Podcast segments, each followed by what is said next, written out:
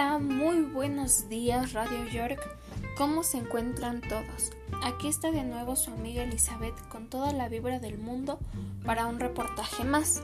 Hoy les vengo a hablar de un tema que les está molestando a todos los estudiantes o las personas que se encuentran estudiando, pero el cual tiene una gran importancia para el país y son las famosas clases en línea que pasan todos los días por la televisión. Ya sé, ustedes ya las conocen. Creo que este tema es muy bueno considerarlo para la educación en México, pero es un tema que no nos agrada a los estudiantes, porque siendo sinceros, ¿a quién le gusta la escuela? Solo a los que son raros les gusta la escuela, ¿eh? no, no es cierto. Lo que se quiere ver en las dichosas clases de aprende en casa es si se consideran buenas, aburridas, regulares o deficientes. Me di a la tarea de hacer una larga y cansada investigación, la verdad, pero no importa el cansancio, porque encontré la información que buscaba del tema y le tomé mucha importancia, ya que no es un tema tan polémico, pero debe considerarse importante, sobre todo en un país que, digamos, no invierte tanto en la calidad de educación. Lo siento, señor presidente, pero es la verdad. Con mi investigación pude hacer encuestas, busqué noticias del tema, reportajes e incluso un par de memes que me confirman que la educación de aprende en casa no es digna de los alumnos que la practican y no es la educación esperada para este 2020.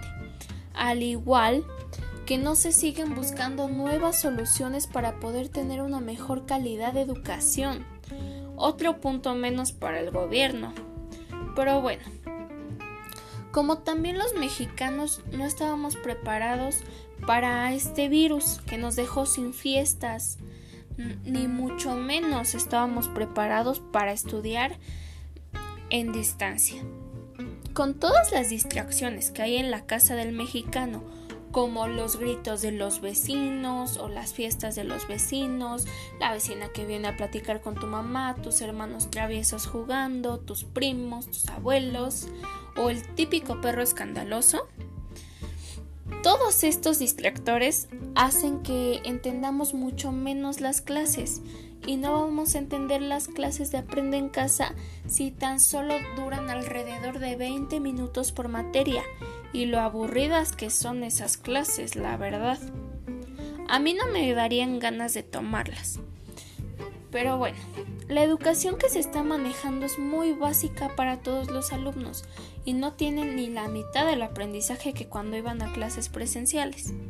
Esto debido a la metodología de enseñanza que se está ocupando para las clases. Yo creo que el alumno aprendería mucho más si lee libros, pero ese no es el punto. El punto es conseguir una calidad de educación pública buena para todos. Lo que hace deficiente la calidad de educación son los factores ya antes mencionados, como el que tengan distracciones en casa, el tiempo de las clases, incluso a veces afecta la economía del mexicano que no es tan buena y no cuentan con todos los recursos tecnológicos para poder tomar las clases.